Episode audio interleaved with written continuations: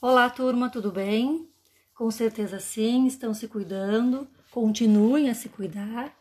Logo, logo a gente vai se encontrar, vai demorar só um pouquinho, mas é preciso, mas com certeza, logo, logo nós nos encontraremos para poder conversar, rir, brincar, enfim, tudo o que fazíamos antes. A partir de agora, então, vamos trabalhar ainda mais com as aulas online então, para a aula de hoje, eu preparei o capítulo 25, a semântica dos verbos, e vou trabalhar então com slides em PowerPoint e com o podcast. Uh, eu vou, conforme eu for passando o slide, eu vou avisando vocês que é hora de passar para conseguirem acompanhar então o conteúdo. Esse conteúdo está na página 35 e 36 do módulo. Então ele vai nos trazer o quê? Que sempre que a gente utiliza um tempo verbal, essa escolha é feita com base na intenção. Se tem a intenção de passar uma significação. Então, esse verbo, nesse tempo verbal, nesse modo verbal, é escolhido. Nós temos três modos verbais: o indicativo, o subjuntivo e o imperativo. Cada um deles tem a sua função específica. O indicativo expressa então a certeza, a objetividade e me dá uma maior exatidão dos acontecimentos. O subjuntivo expressa a dúvida e a subjetividade, e o imperativo, a ordem, ele dá o conselho, ele faz a solicitação ou o pedido. Vou passar o slide. Os tempos verbais do modo indicativo, eles são em seis. Nós temos um presente, três pretéritos e dois futuros. Bom, o tempo presente, então, para iniciar para o tempo presente, ele vai poder expressar o que quanto a significação. Bom, primeiro, ele vai, vai significar, ou pode significar, um fato habitual ou rotineiro. Quer dizer, acontece todos os dias lavo o rosto pela manhã. Uh, levo a pasta. Então, é um fato comum, habitual, rotineiro. Também ele pode expressar um fato simultâneo ao momento de fala. Então, está acontecendo alguma coisa e aí vem a nossa fala para informar algo do presente. Por exemplo, tem um jogo de futebol e aí a gente diz, ele chuta a bola para o gol. Ele chuta é uma ação no presente que acontece no momento em que o fato também está acontecendo. Também ele pode expressar um fato passado. Mas como pode, né? Ele pode, porque na verdade ele vai fazer a busca desse fato no passado e trazê-lo ao presente de certa forma. Por exemplo, em 1808, a família real chega ao Brasil. Então, se busca um fato de 1808, traz esse fato ao presente, utilizando então o nosso verbo no tempo presente. Também ele pode informar futuro, que é uma fala muito habitual nossa. Por exemplo, depois eu te chamo. Telefono. Então, são formas bem do dia a dia que utilizam então o tempo presente para indicar uma ação no futuro.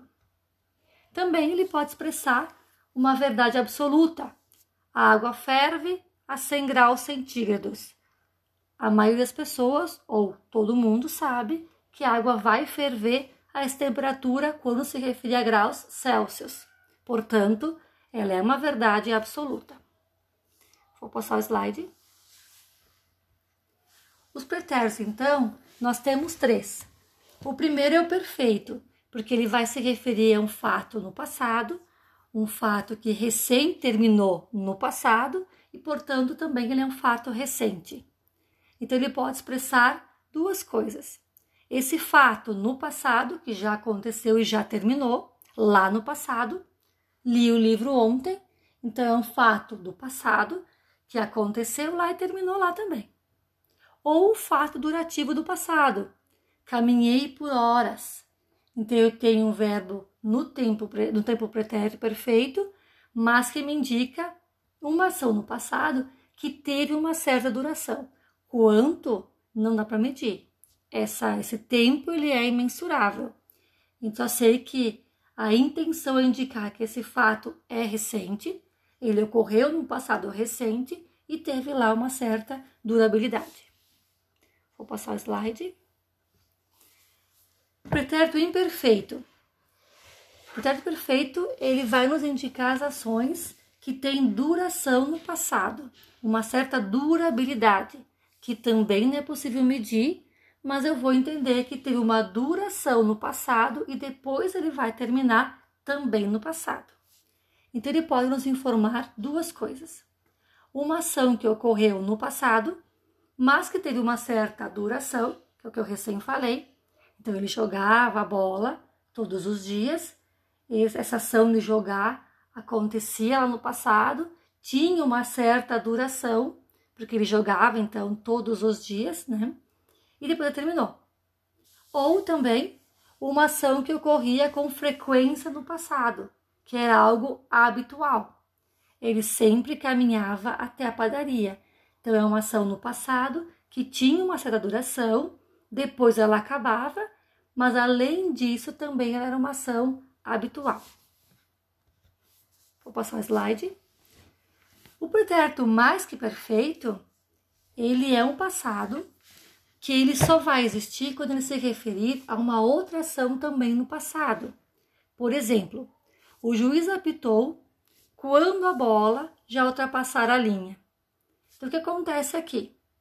O fato de o juiz apitar, ação verbal do apitar, ela, é, ela pertence ao pretérito perfeito, quer dizer, um fato que recém aconteceu no passado e que terminou lá. Só que esta ação vai acontecer depois do fato da bola ultrapassar a linha. Então, primeiro a bola ultrapassa a linha. Depois que ela ultrapassou a linha, já é um fato no passado, é que o juiz apita. Então, eu tenho sempre a referência de um fato no passado para que eu possa utilizar esse tempo verbal que é o mais que perfeito. Vou passar o slide. O futuro nós temos dois: o futuro do presente e o futuro do pretérito. O futuro do presente ele vai se relacionar a futuros que geralmente eles se realizam porque eles são baseados no tempo presente e é um futuro não tão distante, ele é futuro mais próximo. Ele pode expressar então três coisas: um futuro em relação ao momento em que se fala, então amanhã telefonarei a você, viajarei nas férias, então eu jogo esse futuro em relação muito presente que eu estou vivendo. Também ele pode expressar uma dúvida, por exemplo, você fará o teste amanhã? Também ele pode pensar uma ordem. Paulo, não irás à casa dela amanhã. Então eu tenho aqui uma ordem de forma direta, não tão grosseira, mas eu tenho uma ordem aqui, utilizando o futuro do presente. Vou passar o slide. O futuro do pretérito, ele pode expressar então três coisas: polidez, dúvida e afastamento do que está sendo dito. Então, polidez é aquela forma. Você gostaria uh, de me emprestar alguma coisa? Você poderia me alcançar a pasta? Você poderia me dar uma bebida, por exemplo? Claro que aqui é só refrigerante, tá? Refrigerante ou água ou suco, o resto não pode. Mas enfim, é uma maneira de poder falar com as pessoas de uma forma mais polida. Também ele pode expressar dúvida. Por exemplo, seríamos nós os vencedores? Ou tentar então se afastar do que está sendo dito naquele momento. Então, exemplo, ela disse que ele viria hoje. Bom, ela disse que ele viria hoje, traz um afastamento do que está acontecendo ali porque o objetivo não é, então, se envolver com a situação. Vou passar o slide. O modo, então, subjuntivo, ele possui três tempos verbais: o presente, o pretérito imperfeito e o futuro. Quando se fala em subjuntivo, nós temos aquela ideia de que ele vai expressar algo duvidoso, algo incerto. E essa é a função dele, é informar ações, então, ou estados uh, incertos e duvidosos. A gente geralmente utiliza esses tempos verbais para organizar, para estruturar as orações subordinadas. Então, eles são muito importantes nessa forma de estruturar as subordinadas. Então, por exemplo, quero que ele venha. Então, que ele venha é o tempo presente subjuntivo. Gostaria que ele viesse. Que ele viesse, o viesse é o pretérito imperfeito do subjuntivo. Se formos à festa, ele também irá. Se formos, o formos é o futuro do subjuntivo. Então, a gente usa a, o modo subjuntivo para organizar essas orações, então, eh, subordinadas, que necessitam desse tipo de verbo poder montar a sua estrutura, para ficar mais fácil de estruturá-las. Até porque depende sempre da intenção de quem está falando, de quem está escrevendo. Vou passar o slide. O modo imperativo, ele não possui tempos verbais, ele possui tipos, e são dois tipos, que é o afirmativo e o negativo. Então eu tenho sempre a questão de não faça ou faça. Então, no afirmativo, ouça a música, vá até a padaria, uh, recolha o seu material. E o negativo, não ouça a música, não recolha o seu material, não vá até a padaria. Então eu tenho sempre ou a afirmação de uma ação ou a negação de uma ação. Bom, terminamos aqui então a explicação da semântica dos tempos verbais.